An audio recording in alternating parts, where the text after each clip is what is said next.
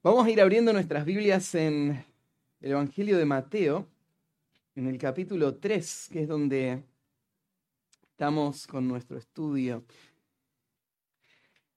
Hace ya unas cuantas semanas que estamos estudiando este libro y sabemos que todo lo que escribió Mateo tiene el objetivo de presentarnos a Jesús como el rey legítimo de Israel, el hombre que viene a cumplir las profecías que se habían hecho eh, desde tiempos muy antiguos de un Salvador, un, rey poderoso que iba a recibir todos los reinos de la tierra y que no iba solamente a, traer salvación para la nación de Israel, sino que a través de él todas las familias de la tierra iban a ser bendecidas.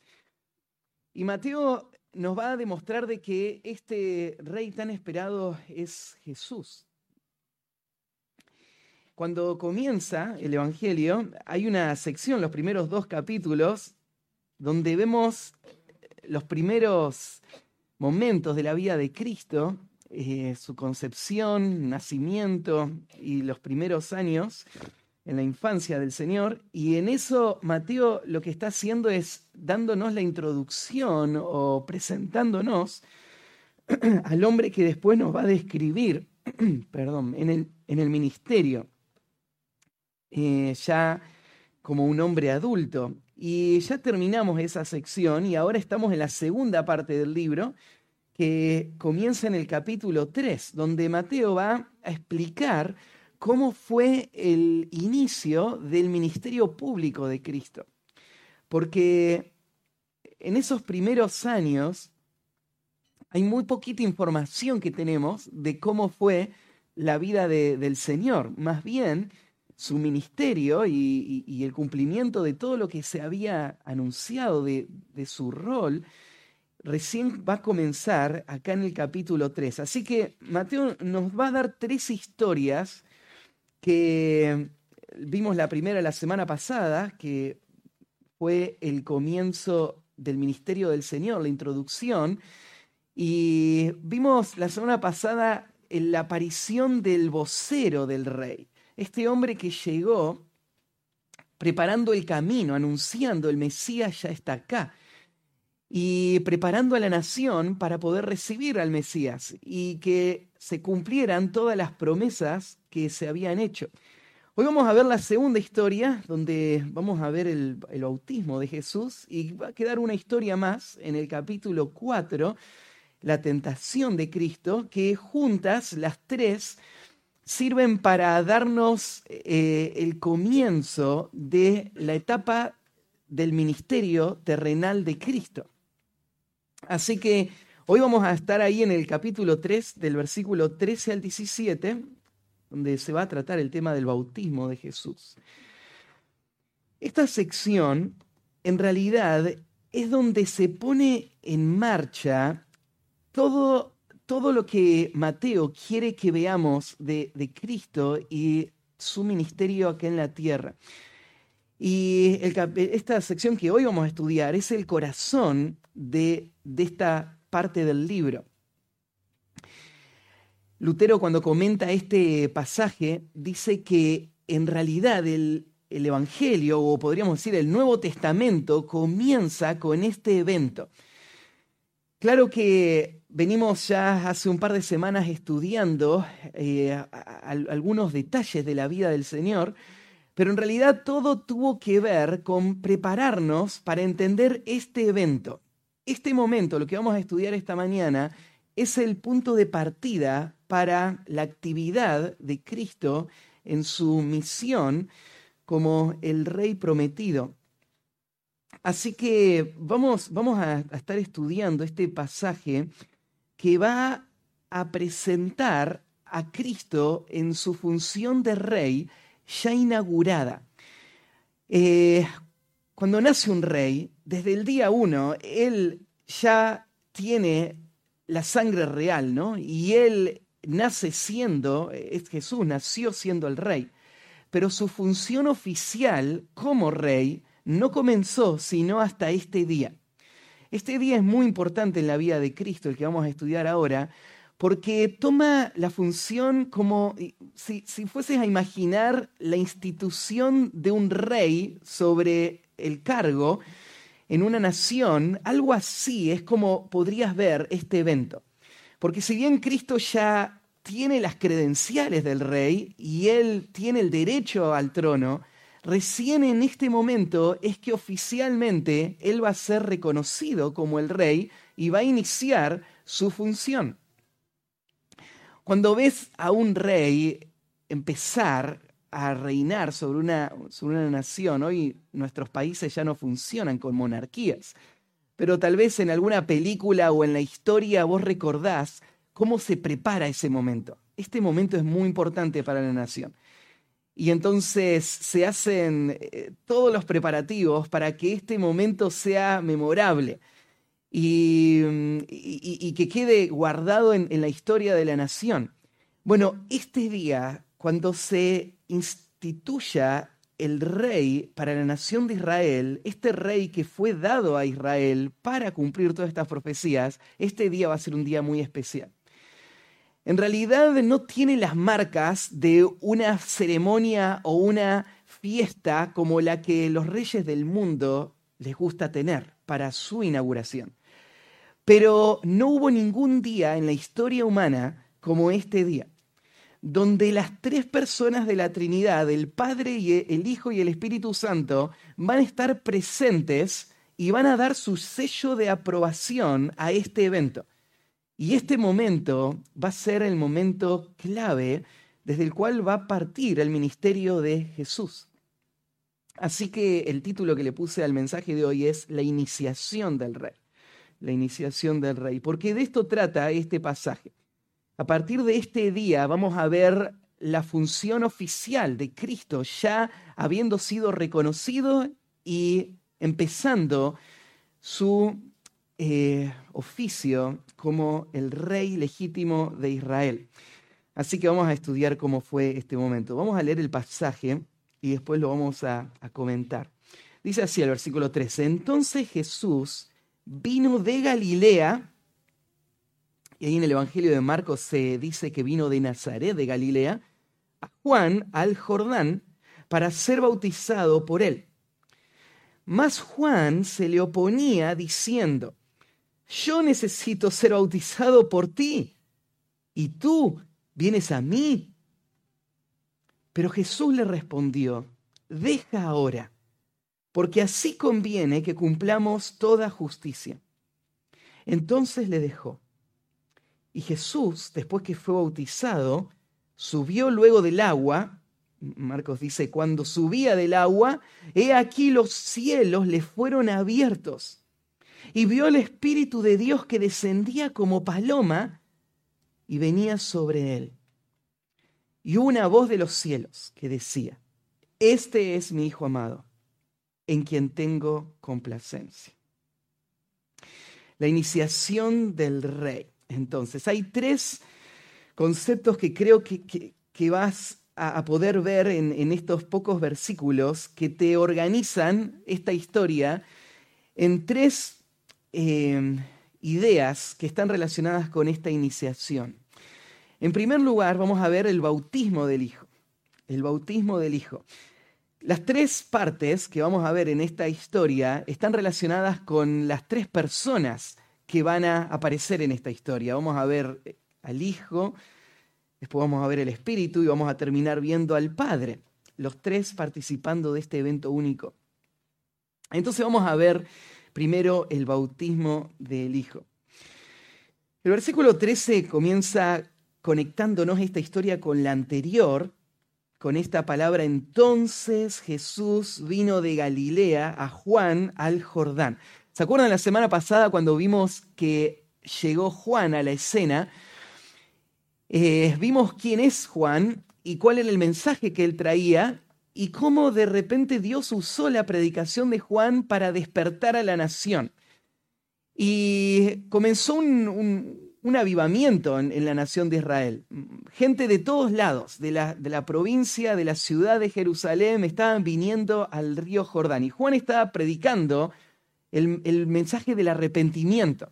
Arrepiéntanse porque el reino de los cielos se ha acercado. Así que ese es el cuadro que vos tenés que tener en mente cuando eh, vas a leer la historia que sigue ahora. En medio de estos eventos fue que Jesús va a llegar al lugar donde Juan está bautizando. Lo que va a pasar ahora no va a pasar en secreto o en privado. No es un encuentro o una conversación entre Juan y Jesús, sino que en medio de toda esa conmoción, en medio de toda esa expectativa del rey que estaba por llegar, en medio de este dolor por el pecado, de estas señales de arrepentimiento, toda esa gente que estaba viniendo y confesaba sus pecados y era bautizada, en medio de toda este, esta situación es que va a suceder lo que vamos a leer a, continuación, cuando dice entonces Jesús vino de Galilea a Juan al Jordán. Esta expresión que Jesús vino de Galilea es muy particular porque la palabra que se usa ahí no tiene que ver solamente con, con un viaje de Jesús, sino la, la palabra que, que, se usa en, en el griego, que Jesús vino, tiene un sentido oficial. Esta fue la, la aparición oficial de Jesús. Es la misma palabra que se usa al principio en el capítulo 3 para hablar de Juan, que después de mucho tiempo en el desierto se cumplió el momento y él va a venir como el vocero de Dios. Entonces, no solo que Juan llegó, sino que Juan ahora viene en su función de vocero. Entonces, esta misma idea ahora aparece ahora en el, versículo 13, cuando dice que Jesús vino de Galilea. La idea es que no solo que Jesús eh, apareció o de repente se encontró en ese lugar o venía de paso, sino que acá es donde Jesús va a hacer su aparición oficial. Después de mucho tiempo en donde Jesús no estaba, él, él, él, estaba disponible, él interactuaba con la gente, pero él no estaba funcionando como el rey. Treinta años habían pasado desde los, los primeros eventos que habíamos estudiado ya juntos. Esos 30 años son años donde no sabemos mucho de lo que pasó. Sabemos que Jesús, ¿se acuerdan que ahí a los 12 años hay una, un, un, una escena donde Jesús se pierde ahí en Jerusalén y después de, tres días los padres lo encuentran en el templo y él les dice, no saben que en los negocios de mi padre me es necesario estar. Así que Jesús desde muy chico, él está ocupándose de la misión que él recibió. Él, él no está perdiendo el tiempo, pero esa misión, esa esas tareas que él está haciendo, no tienen que ver todavía con su función oficial como rey. Más bien, él está viviendo como un niño, creciendo en un hogar humilde, con su papá como carpintero y Jesús mismo como carpintero, trabajando en una aldea muy pequeña, insignificante, relacionada con el mundo gentil.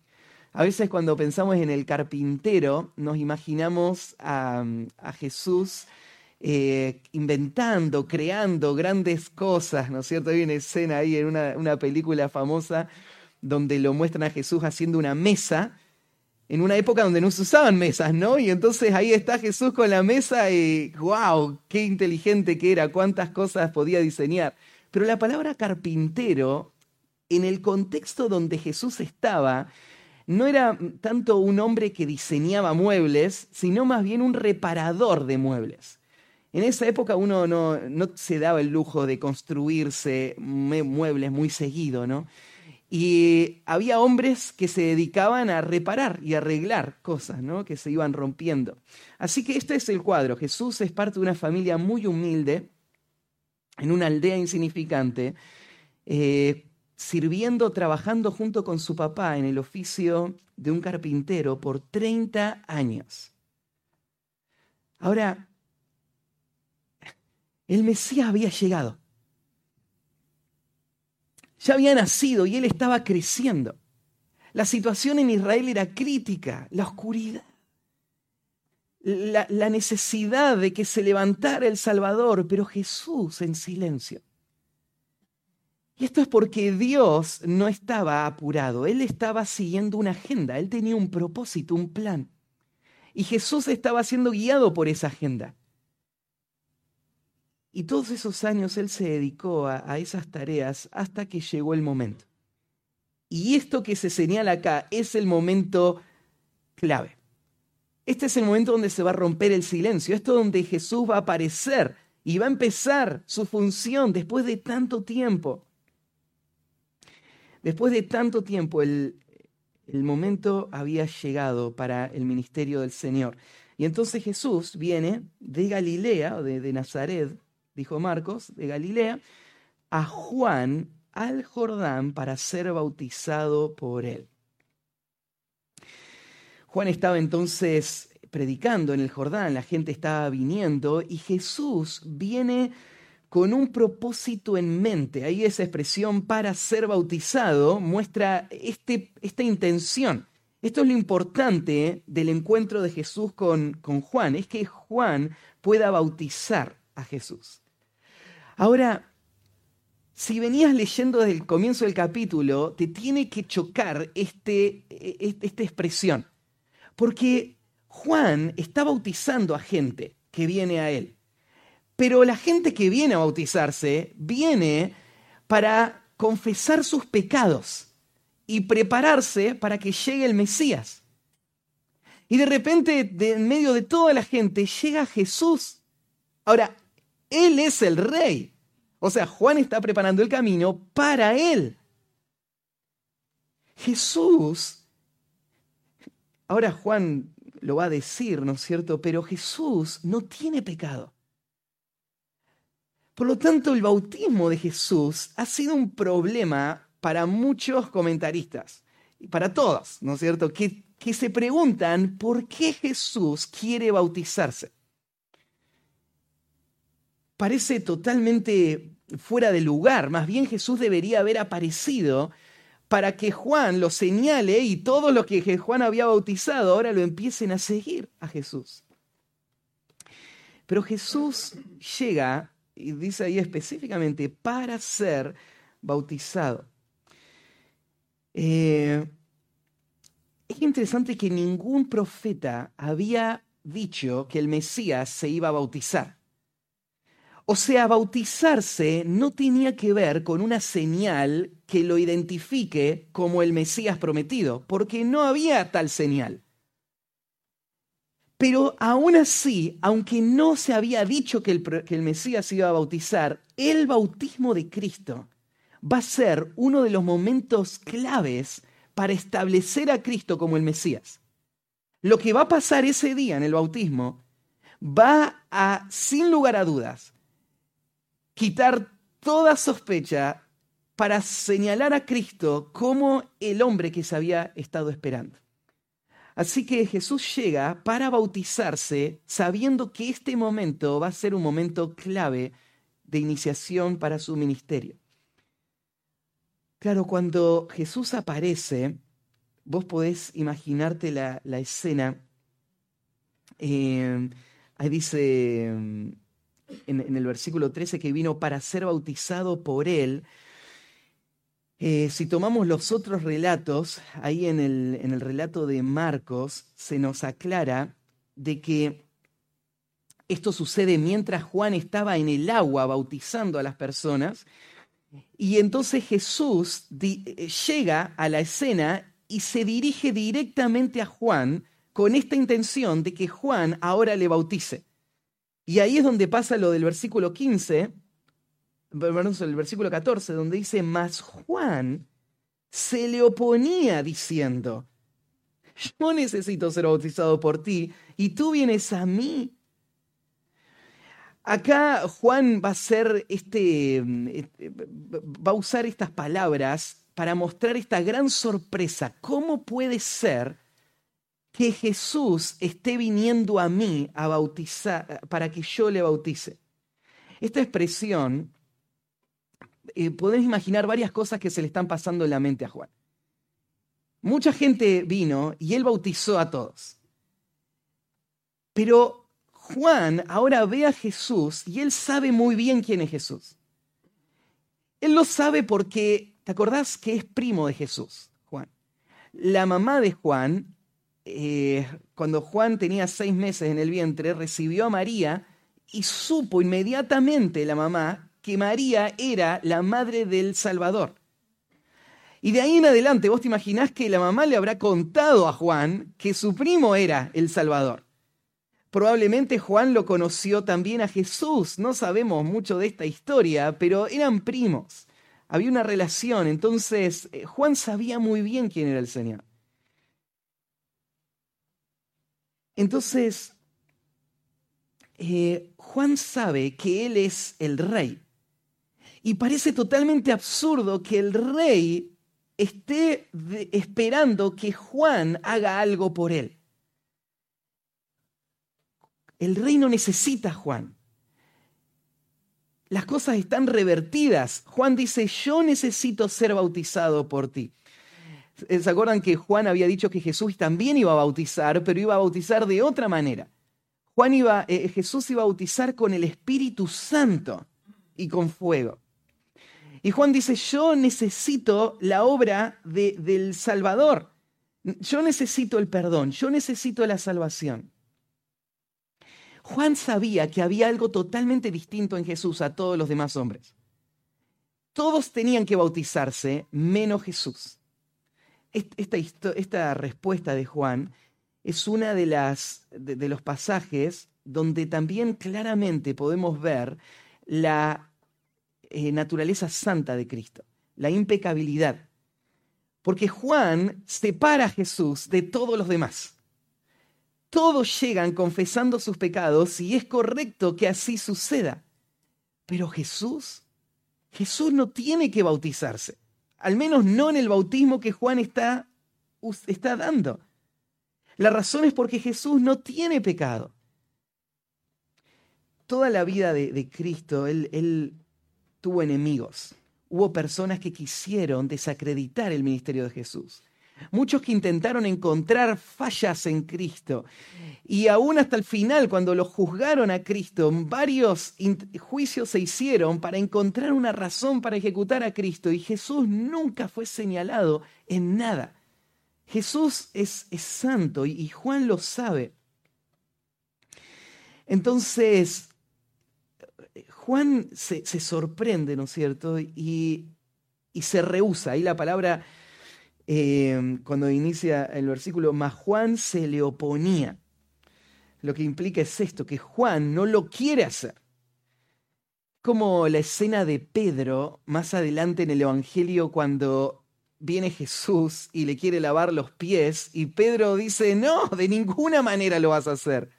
Algo así tenés acá a Juan, llegando, lo ve a Cristo, Cristo es el rey, en, teoría él no se puede resistir, él es la autoridad y tiene que hacer lo que él dice, pero, pero Juan no lo puede hacer, piensa, de ninguna manera, yo no puedo bautizarte.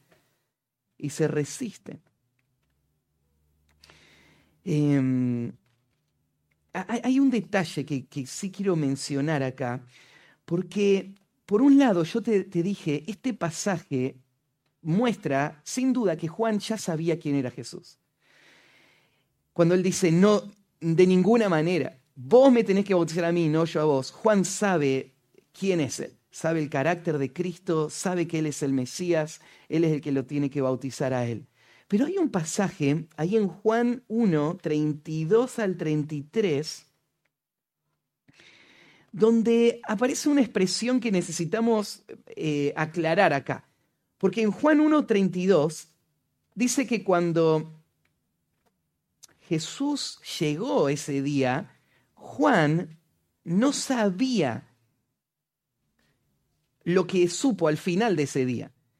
Mirá el versículo 32. También dio Juan testimonio diciendo, vi al Espíritu que descendía del cielo como paloma y permaneció sobre él. Y el versículo 33. Y yo no le conocía, pero el que me envió bautizar con agua, aquel me dijo, sobre quien veas descender el Espíritu y que permanece sobre él, ese es el que bautiza con el Espíritu Santo. Juan nos relata de que Juan vio la señal del Espíritu, que ahora la vamos a explicar, y cuando la vio, ahí supo. porque el que le mandó a predicar le dijo, esa va a ser la señal. Entonces, ¿cómo es esto? Cuando, Juan, cuando Jesús llegó por primera vez, ¿Juan ya sabía quién era o no? ¿O lo supo recién después que vio al Espíritu Santo bajar sobre él? Y podemos resolver este problema entendiendo que lo estamos, este, tenemos que pensar en dos sentidos de si Juan sabía o no. Por un lado, Juan sabía quién era Jesús. Te expliqué, eran, eran parientes y él conocía las profecías que se habían hecho de Jesús. Pero aún no había sucedido la confirmación divina que señalara a Cristo frente a Juan. Y, y, hasta que eso no pasara, Juan no podía señalarlo a Cristo y decir a todos, acá está, tómenlo como el rey y síganlo a él, hasta que no esté la confirmación. Entonces, en un sentido, Juan sabía y por eso no lo quiere bautizar.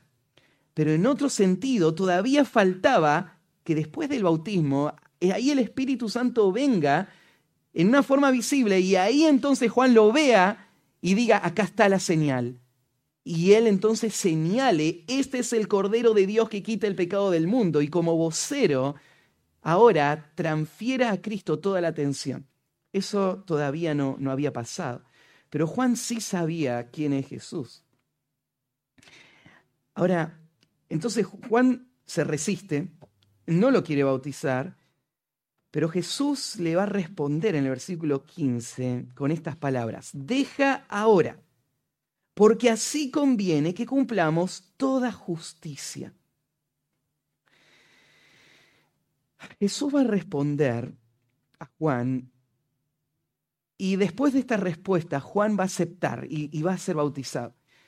¿Qué es lo que le va a decir? ¿Cuál es el argumento? ¿Cuál es la razón? Lo primero, Jesús le dice, Juan, deja que esto pase. Dando a entender, Juan, sé que esto suena contradictorio, sé que vos no entendés todo lo que esto significa, pero tenés que permitirlo. Porque esto que a vos te parece absurdo, esto que te parece eh, contradictorio, esto es el propósito de Dios. Esto es necesario. Para poder cumplir mi llamado y mi rol, tengo que hacerlo. Entonces vos tenés que cumplir tu rol y dejarme hacer lo que fuiste enviado a hacer. Vos fuiste enviado a preparar el camino. Estás predicando el bautismo, estás predicando el bautismo. El bautismo es necesario para lo que va a venir después. Esa es la primera expresión. Deja ahora, déjame hacerlo. Y después le viene la explicación. ¿Por qué? ¿Y cuál va a ser la explicación? Y acá es donde los, los comentaristas se, se encuentran con este conflicto. ¿Por qué Jesús se bautizó? ¿Por qué era importante que Jesús se bautice? Ya dijimos, él no necesitaba bautizarse para confesar sus pecados porque no tiene pecados. ¿Por qué necesita entonces el bautismo? Y Jesús lo explica de esta manera, porque así conviene que cumplamos toda justicia. Quiero que prestes atención a algunos detalles de estas palabras. Son, son todas estas palabras muy importantes. Lo primero, Jesús dice, esto conviene. La idea, ¿no es cierto?, es que, que esto es, es lo apropiado, esto es lo correcto, esto es lo necesario. Esto conviene, lo que conviene es que cumplamos toda justicia. La palabra cumplir tiene la idea de completar, terminar.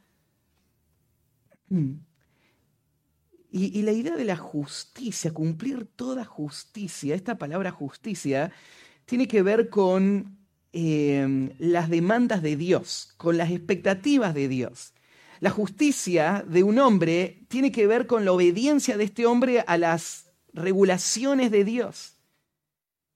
Pero de todo esto que dice Jesús, hay algo que puede pasar desapercibido, que creo que es, clave para entender esta expresión. Cuando Jesús dice, así conviene que cumpla toda justicia, en realidad él no dice que cumpla toda justicia, él dice así conviene que cumplamos toda justicia. Jesús va a usar, acá en, el griego, un pronombre personal de primera persona plural, sumando a otros en este acto que él está a punto de realizar. Lo que Jesús está diciendo, lo que yo voy a hacer, no tiene que ver conmigo, tiene que ver con nosotros. Y para que se cumpla la justicia de Dios en nosotros, este acto se tiene que llevar a cabo. El bautismo de Cristo no tuvo que ver con su necesidad personal, sino que tuvo que ver con la misión que Cristo trajo al mundo de salvar a los pecadores. Para poder salvar a los pecadores, Jesús tenía que identificarse con los pecadores.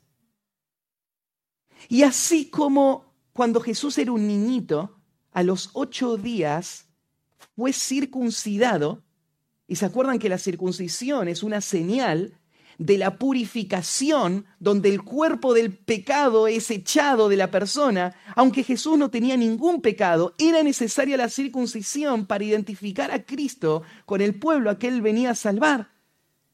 Y ahora vos lo ves a Jesús bautizándose aunque él no tiene pecado, él está parándose junto con los pecadores. Porque la forma en la que Dios planeaba salvar a los pecadores no es desde una distancia de, eh, en, la que Él iba a, a lograr esta acción, sino que la forma en la que Él iba a hacer era viniendo al mundo de los pecadores identificándose con el mundo pecador y teniendo victoria sobre el pecado y destruyendo el pecado y la muerte para siempre desde esa posición.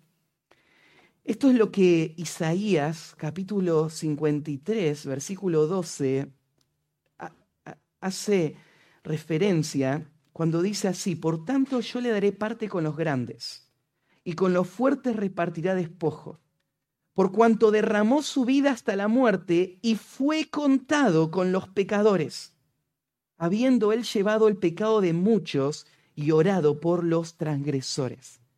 ¿Vos te das cuenta la clase de Salvador que es Cristo? Él es el Salvador que siendo Dios, Él toma forma de siervo, pero no solamente Él se vuelve uno de los hombres, sino que Él es contado como uno de los pecadores. Y en esa posición, en, lo más bajo, es donde Él va a lograr la victoria. Y era necesario que Jesús se bautice ese día para que cumplamos. Y ahora Jesús está usando este pronombre personal porque lo que pase con Cristo va a pasar con todos los que están en Cristo la vida perfecta de Cristo y la obra completa de Cristo para la salvación es efectiva porque todos los que creen en Cristo son uno con Cristo. Y entonces el bautismo de Cristo era necesario porque Él se estaba identificando con todos aquellos que Él vino a salvar. Para tu salvación era necesario que Jesús ese día se bautice. Y él entonces tomó ese lugar. Claro, el bautismo de Cristo también va a servir para otro propósito, porque cuando suceda el bautismo, y ahora lo vamos a ver, Dios va a tomar este bautismo para poner el sello de aprobación y para iniciar el ministerio de este rey que se identificó con su pueblo de esta manera tan estrecha. Entonces Jesús vino a ser bautizado por Juan porque era necesario cumplir toda justicia. Y él se identifica con los pecadores. Pero ese día del bautismo Jesús viene a bautizarse también porque él sabe que este es el día donde todo comienza. Ese es el día donde empieza su ministerio. Entonces, termina el versículo 5, 15 diciendo, entonces le dejó. ¿Y qué podés hacer? Acá tenés al Señor, al dueño, al rey, al amo, diciéndote, déjame. Y cuando Jesús dice déjame, no lo dice con un tono de sugerencia, es un imperativo. Así que Juan, que es el que está bautizando, ahora en una forma humilde, acepta esto que él no entiende completamente, pero que viene de parte del rey. Así que él obedece las instrucciones y lo hace. Y así sucedió el bautismo de Jesús. Este momento tan importante para su vida y para la nuestra también. Entonces, la iniciación del rey, en primer lugar, vemos el bautismo del Hijo. En segundo lugar, vamos a ver la unción del Espíritu. La unción del Espíritu. Lo que vamos a ver a, continuación en, los próximos versículos que Jesús no está solo en esta función o en esta tarea de salvar a los hombres. Él es el que va a ser bautizado, pero ese día vamos a ver que la obra de Cristo fue comisionada por el Padre y equipada por el Espíritu Santo para que Él pueda hacer la tarea que fue enviado a hacer. Jesús no está solo. Todo lo que Jesús va a hacer a partir de este día va a tener esta marca. Todo lo que Él haga va a hacerlo en obediencia al Padre, cumpliendo la voluntad expresa del Padre, hablando solo las palabras que el Padre le dio para hablar y haciendo todas las obras que el Padre le dio para hacer, y todo lo que Él haga lo va a hacer en el poder del Espíritu Santo. Así que esta escena es, muy importante porque muestra de qué manera Jesús va a funcionar el resto de su ministerio. Ahora, este momento no es el momento donde Jesús empieza a ser Dios, como los gnósticos lo dijeron en su época. Los gnósticos sugirieron que, o enseñaron, que cuando Jesús, que Jesús hasta el día de su bautismo fue un hombre normal, común y corriente, como todos nosotros. Pero en el día de su bautismo, ahí el Logos divino vino a tomar control de este hombre, de este hombre físico, y a partir de ahí todo el ministerio de Jesús estuvo controlado por la divinidad. Hasta el día de su muerte, cuando ahí en la cruz él va a ser desamparado por el Padre y el que muere al final es el mismo hombre que estaba al principio. Esto es una herejía. Jesús es Dios Hijo eternamente.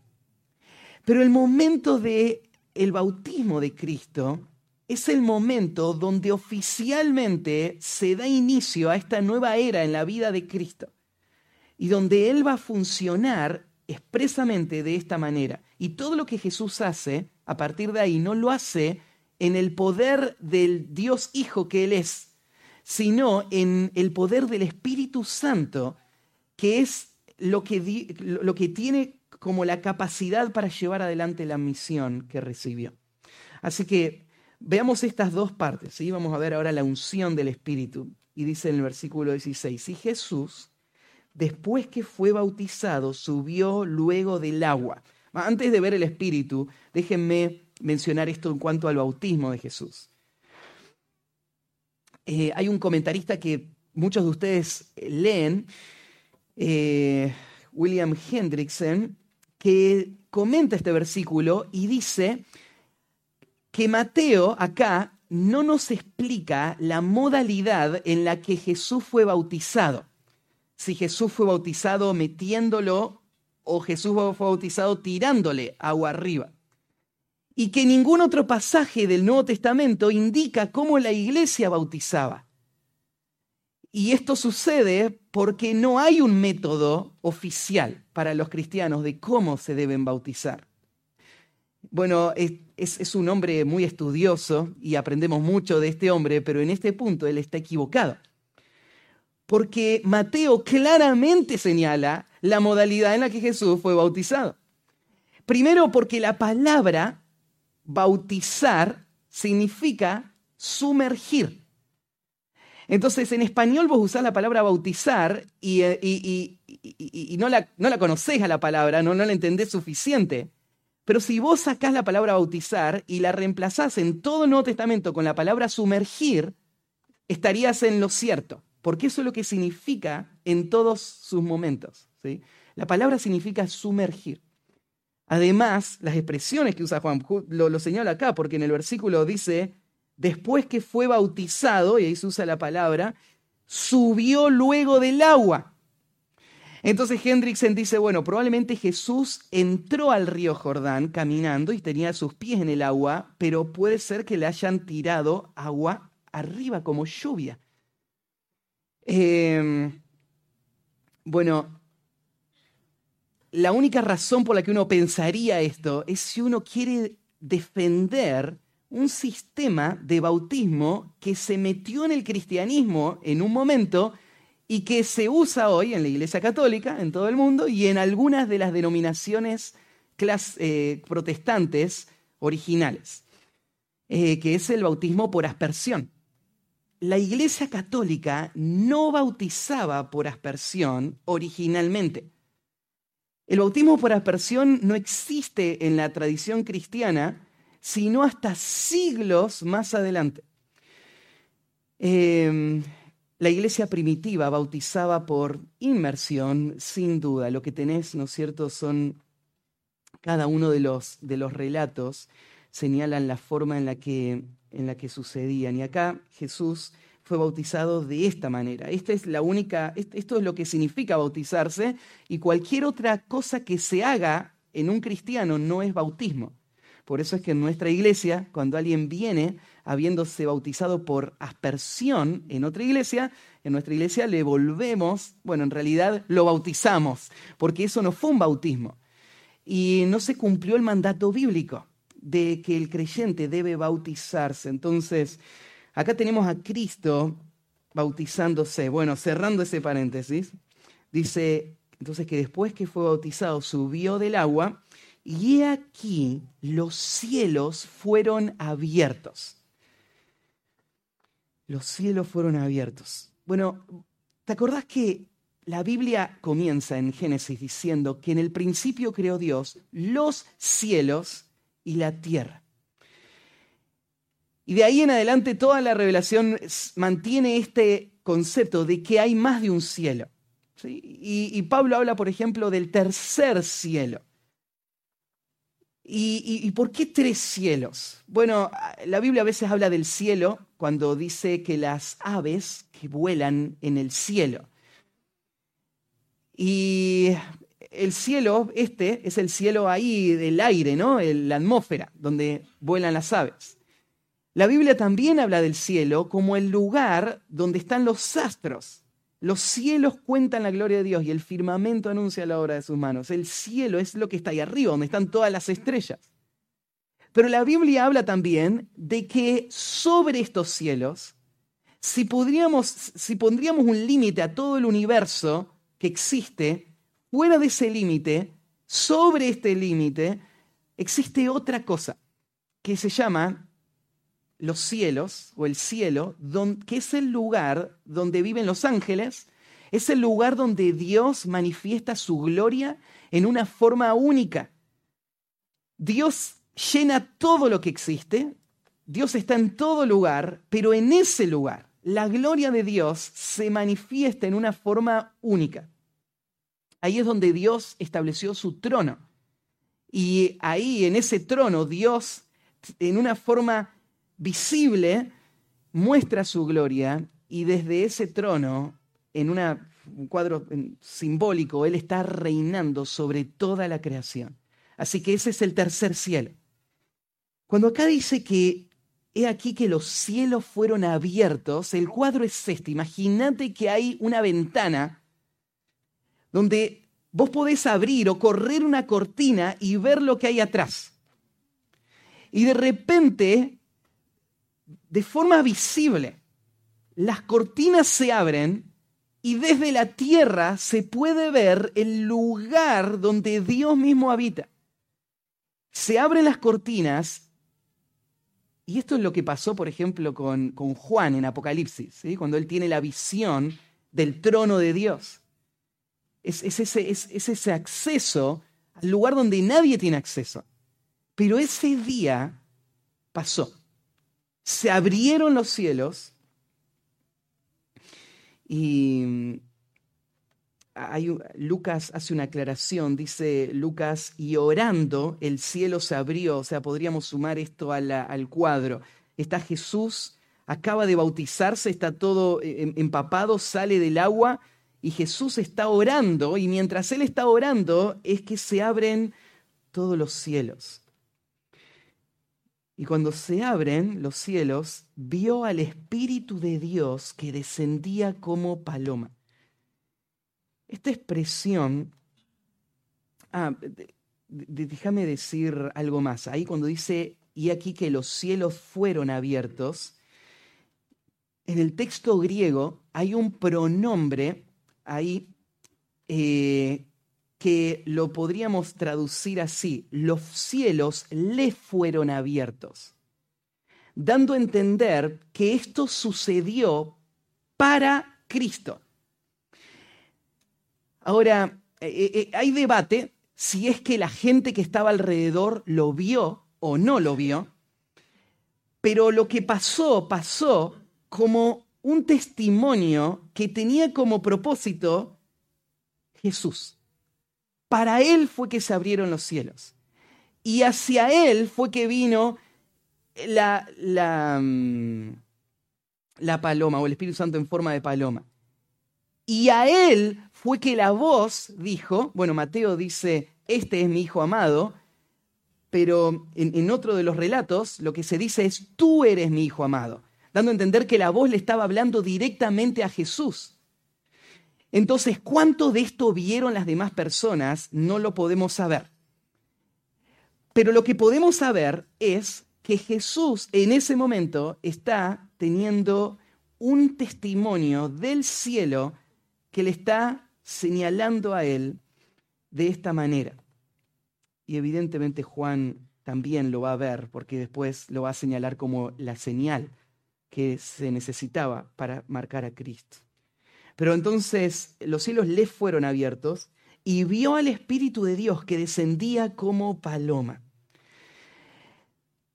Justo esta semana estábamos, la semana pasada estábamos en la clase de teología sistemática viendo los atributos de Dios en el CCP y veíamos a Dios como inmaterial e invisible. Dios creó todo el universo material que conocemos, pero Él no es parte de este universo. Él no es nada de lo que hay acá. Él es totalmente distinto. Y una de las cosas que son distintas en Dios es que Dios no está compuesto por materia o energía. Dios no es material como no es material, la única forma que tenemos de ver algo es cuando la luz golpea eso, ¿no? Y lo que vemos es, es, es el reflejo de la luz en eso que, que está golpeando. Pero en Dios no hay nada que la luz pueda tocar, porque no hay nada material en Dios. Todo en este universo es materia. Aún la luz, la luz tiene peso, ¿no?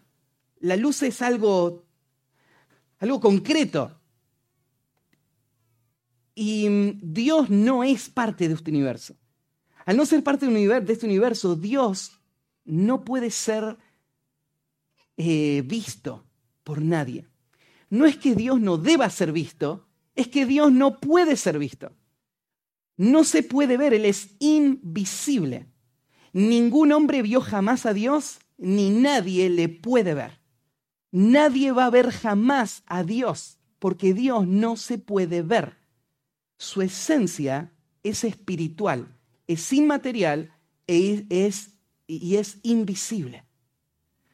Ahora, el hecho de que nadie jamás haya visto ni vaya a ver jamás a Dios, no quiere decir que el hombre no puede tener un contacto real, cercano con Dios, porque Dios interactúa con el hombre a través de formas temporales que Él tomó para ser visto por los hombres, vos lo podés ver en toda la, historia de la Biblia, y una forma permanente que él tomó que es Jesús. Dios tomando naturaleza humana, ahora está relacionado con esta naturaleza humana eternamente. Y Jesús es la imagen del Dios invisible. Pero no, no hay algo eh, en la esencia de Dios que vos puedas ver. Por eso es que acá, cuando habla del Espíritu Santo, vos tenés que pensar así, el Espíritu Santo es invisible, nadie puede ver al Espíritu Santo. Como no es parte de este mundo material, el Espíritu Santo no se puede oler, no se puede palpar, no se puede sentir, no se puede escuchar, no se puede tocar, no se puede ver, nada. Pero Él sí interviene en la vida de los hombres, creando estas formas, estos canales por los cuales podemos relacionarnos con Él. En este momento lo que está pasando es que el Espíritu Santo va a tomar una forma corporal. Acá lo dice así, descendía como paloma. en Lucas se, se, agrega el, el, detalle, ¿no es cierto?, de que tomó forma corporal de paloma. Entonces, el Espíritu de Dios descendía como paloma. no sabemos exactamente Em, qué forma tenía por esta comparación que hace. No dice que fue una paloma lo que bajó sobre Cristo, sino que el Espíritu Santo, como una paloma, bajó sobre el Señor. Pero sí, lo que está dando a entender es que hubo una forma física, corporal, visible, que se convirtió en la señal del Espíritu Santo. Y el Espíritu Santo entonces vino y permaneció sobre él, como lo dice ahí en Juan. Jesús estuvo eternamente unido al Espíritu, digamos Dios Hijo. Son un solo ser, el Padre, el Hijo y el Espíritu Santo. Desde el momento que Jesús nació, desde que fue concebido, ¿se acuerdan que María se le dijo que el Espíritu Santo iba a cubrir la sombra del Altísimo y el Espíritu Santo iba a dar el, punto de partida para la concepción de su Hijo. La obra del Espíritu Santo estuvo en la vida de Cristo desde el día uno y de ahí en adelante. Entonces uno dice, ¿y para qué se necesitaba que el Espíritu Santo venga en una forma visible sobre Cristo? Acordate, esto, este día es la iniciación del Señor. Este es el momento donde oficialmente Él va a ser reconocido como el Rey y va a empezar a funcionar como tal. Entonces era necesario que eso que ya era real ahora se vuelva visible. Y se puede reconocer que lo que Jesús va a hacer tiene que ver con el poder del Espíritu Santo. Esto era parte de la profecía. Ahí en Isaías 61, versículo 1 y 2, se habla del Mesías de esta manera. El Espíritu de Dios, perdón, el Espíritu de Jehová el Señor está sobre mí.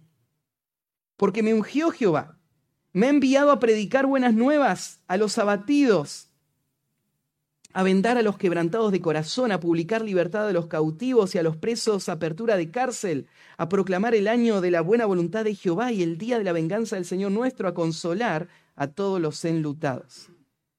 El, eh, el, profeta Isaías habló de que la señal del Mesías es un hombre que va a estar gobernado por el Espíritu Santo. El Espíritu Santo está el Espíritu de Jehová el Señor está sobre mí. Así que ahí está Jesús. El Espíritu Santo de forma visible está sobre él y ahora empieza su ministerio público. Y Jesús va a ser visto como un hombre piadoso, gobernado y dirigido por el Espíritu Santo en todo lo que hace y dice.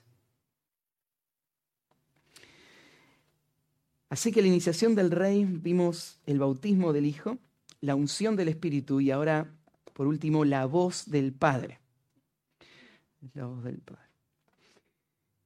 Lo que Jesús va a tener es un respaldo completo para su actividad como rey. Y no solamente el Espíritu está señalando a Jesús, Él es, como lo habían anunciado, sino que ahora desde el cielo, desde ese lugar de donde se abrió y bajó el Espíritu, ahora se va a escuchar una voz y la voz dice lo siguiente, este es mi Hijo amado, en el cual tengo complacencia. Cada detalle acá, ¿no es cierto?, es, es importante. Podríamos traducir para rescatar algunas expresiones, algunas palabras claves, lo podríamos traducir de esta manera. Este es el Hijo mío. Este es el Hijo mío. Se usa ahí el artículo definido para señalar a Cristo como el Hijo. Jesús no es un Hijo de Dios, Jesús está siendo señalado acá como el Hijo de Dios. Lo cual mostraría a Cristo como no solamente una criatura, sino como Dios Hijo. Jesús es el Hijo de Dios. Em, y Dios está señalándolo. Ahí cuando usa este, este pronombre, este es mi Hijo amado, lo que está señalando es a este que está en el agua, a este sobre quien vino el Espíritu, del que no puede haber ninguna confusión. Es este. Este es el Hijo amado mío. Em, esta expresión nos hace recordar al Salmo capítulo 2, que ya hemos citado otras veces. En este Salmo mesiánico se usa este concepto también para señalar al rey. Cuando dice, yo publicaré el decreto, Jehová me ha dicho, mi hijo eres tú, yo te engendré hoy. Este rey del cual habla el capítulo 2 de Salmos está señalado por una expresión que Dios mismo va a dar. Él es mi hijo. Esa expresión yo te engendré hoy está puesta no para marcar el, el comienzo de la vida del hijo, porque el hijo no tuvo comienzo, él es hijo eterno, sino para mostrar la procedencia del hijo y para mostrar los genes del hijo. Él es Dios hijo, yo te engendré hoy. Así que en cumplimiento de, esa profecía, ahora se está escuchando esta voz. Este es mi Hijo amado. Él es. No hay duda, Él es el Rey. Y usa esta expresión, este es mi Hijo, y agrega la palabra, es mi Hijo amado. Esto no estaba en el Salmo 2, pero Dios lo quiso decir ese día. Este es el Hijo a quien yo amo. Podríamos pensar en muchísimos conceptos, ¿no? Podríamos tratar de imaginar la relación íntima que existe eternamente entre las tres personas. Cuando hoy en Juan, capítulo 1, comienza Juan 1.1 diciendo, en el principio era el verbo y el verbo era con Dios y el verbo era Dios. En esa expresión, cuando dice el verbo era con Dios, es una frase preposicional que marca relación. Hay una, una relación de cara a cara, frente a frente. Es, es, la relación, más bien podríamos decir, el verbo era hacia Dios y el verbo era Dios. O sea, toda la eternidad pasada, cuando no existía nada, Dios era. Y Dios era en una relación de amor, en donde el Padre y el Hijo estaban enfrentados cara a cara, en un diálogo sin fin, donde todo era una sola unidad, una sola esencia, pero donde existían dos, tres personas distintas interactuando en esta relación que llamamos intratrinitaria. Y este es Dios ahora hablando, diciendo, este es mi Hijo amado, el que fue amado desde la eternidad. Y está ahora acá en una forma humana. Esta expresión de, de Dios también hace eco de otra verdad bíblica ahí en Efesios capítulo 1. En Efesios capítulo 1, versículo 5, donde Pablo está viendo el gran cuadro de la redención y dice, en amor, habiéndonos predestinados para ser adoptados hijos suyos por medio de Jesucristo. Y acá está hablando no del Hijo eterno, amado, sino de nuestra adopción. Nosotros fuimos traídos para ser parte de la familia. Pero agrega, lo hizo según el puro afecto de su voluntad, para alabanza de la gloria de su gracia, con la cual nos hizo aceptos en el amado.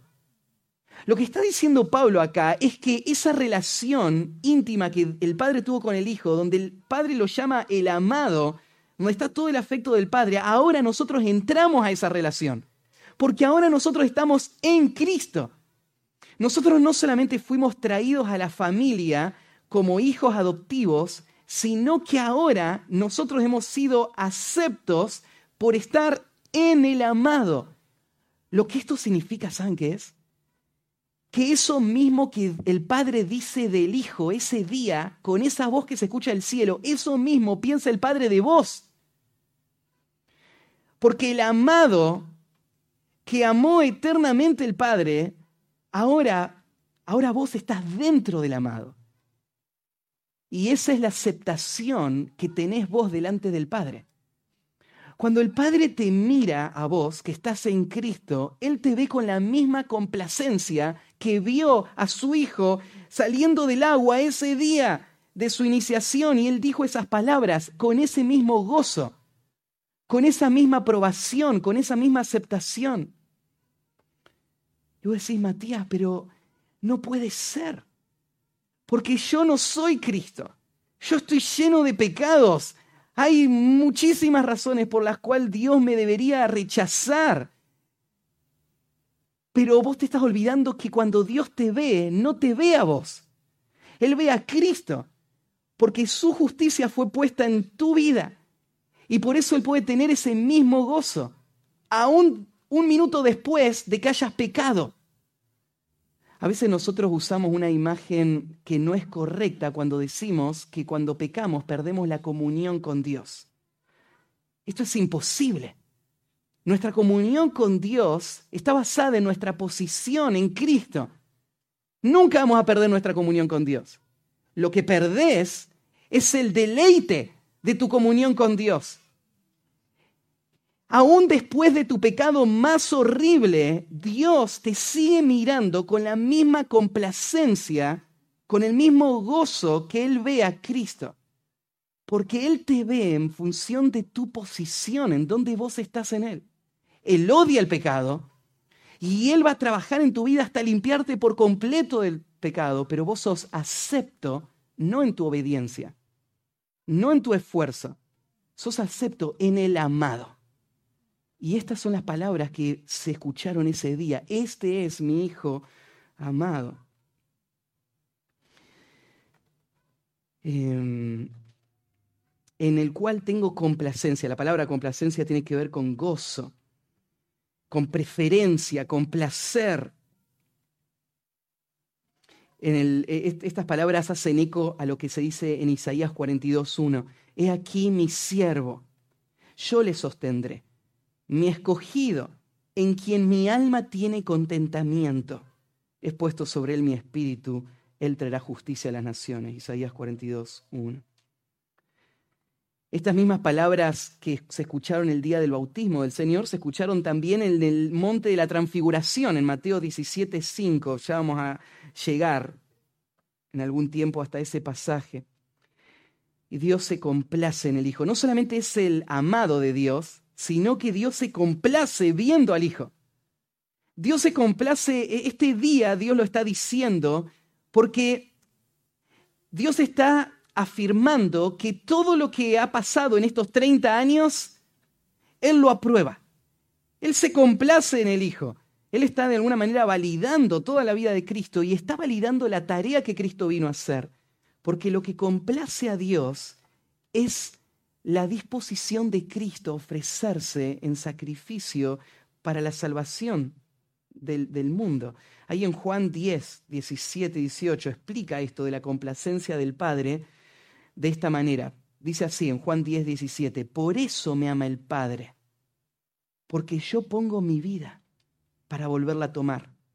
Nadie me la quita, sino que yo de mí mismo la pongo. Tengo poder para ponerla y tengo poder para volverla a tomar. Este mandamiento recibí de mi Padre. Pero ves, por esto me ama el Padre. Me ama el Padre porque yo pongo mi vida. Entonces, hacete este cuadro.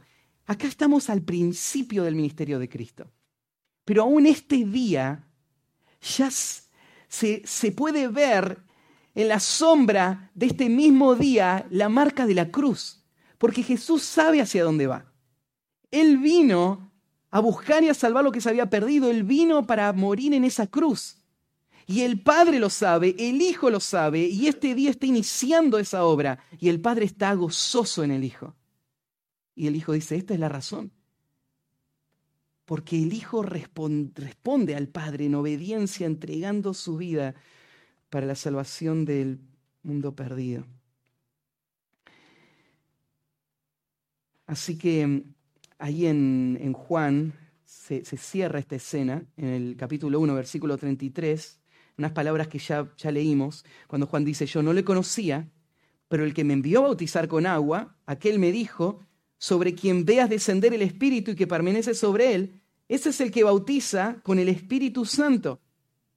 Y acá Juan cierra con estas palabras. Y yo le vi y he dado testimonio de que este es el Hijo de Dios. Lo que pasó ese día es único en toda la historia de la humanidad. Lo que pasó ese día fue la confirmación de Dios de que este hombre, nacido de María, que creció en ese humilde lugar en Nazaret, Él es el Hijo eterno de Dios, encarnado para la salvación del mundo. Él es el cumplimiento de todas las profecías. Y si fuese a ser necesario una señal, acá está la señal. El Espíritu descendió sobre Cristo. La voz se escuchó del cielo. Él es el Salvador del mundo. Nadie más tiene cómo reclamar este lugar. Si Cristo no puede salvar, entonces no hay esperanza para este mundo porque no hay otro nombre dado a los hombres bajo el cielo en que podamos ser salvos. Es Jesús. Él es el Salvador. Bueno, algunas lecciones que podemos tomar de esta historia. En primer lugar, podemos ver el bautismo del Señor como un evento único en el que nuestro Salvador se identificó con los pecadores para salvarles de sus pecados. Él se rindió a la voluntad del Padre, abrazando su llamado y recibiendo así la aprobación suya para esta tarea. Esto es lo que pasó ese día. Él se identificó con los pecadores para salvarlos. En segundo lugar, lo que podemos pensar es en esta pregunta, ¿cómo nosotros podríamos rechazar a un Salvador como Jesús? No existe nadie más que sea justo y que pueda pagar por nuestros pecados. No hay nadie como Él que esté dispuesto a bajar hasta nuestra bajeza para identificarse con nosotros y rescatarnos. ¿Cómo podemos rechazar a aquel a quien Dios aprobó y a quien Dios ama? ¿Qué va a pasar si nosotros despreciamos y descartamos a aquel a quien Dios eligió y en quien Él está complacido. Lo próximo podríamos pensar si Dios, si el Padre ama al Hijo, entonces Él tiene que ser también nuestro centro de atención. Nosotros debemos amarle. Él es el Hijo amado y Cristo es digno de ser amado. Todo lo que hay en Él es amable. Por eso Él tiene que ser el centro de nuestras conversaciones, de nuestros pensamientos, de nuestros deseos, de nuestros planes. Debemos amar a Cristo.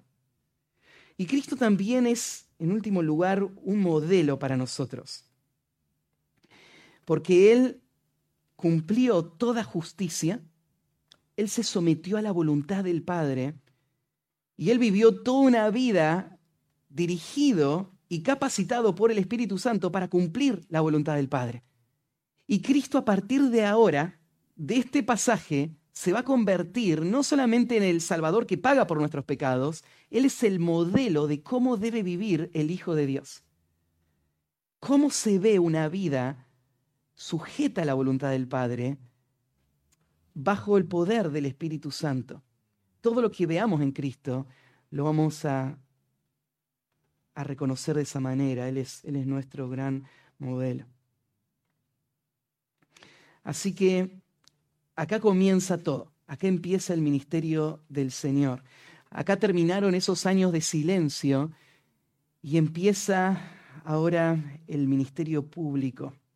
por el que el Señor va a traer salvación. Como le digo, la cruz se ve allá en el fondo, hacia allá se dirige y lo que nos queda por delante en las próximas semanas o meses va a ser aprender eh, cómo fue Cristo, cómo se, se desarrolló este, este ministerio del Señor. Oramos y terminamos. Padre, esta mañana ha sido eh, un gozo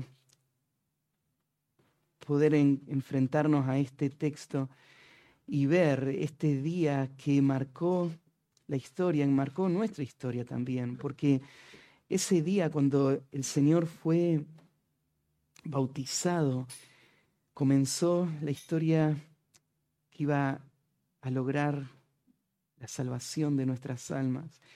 Y Señor, te, te alabamos por tu sabiduría, por tu poder, tu soberanía con la que tú cumpliste todas las promesas que habías hecho a tu pueblo. Y ahí en, Cristo está puesta también nuestra atención, nuestro afecto, nuestro gozo. Queremos vivir para, para Él. Gracias Señor por este tiempo con tu palabra y ahora te pedimos que sigas obrando y trayendo el fruto de, la palabra que ha sido predicada. En nombre de Cristo Jesús. Amén.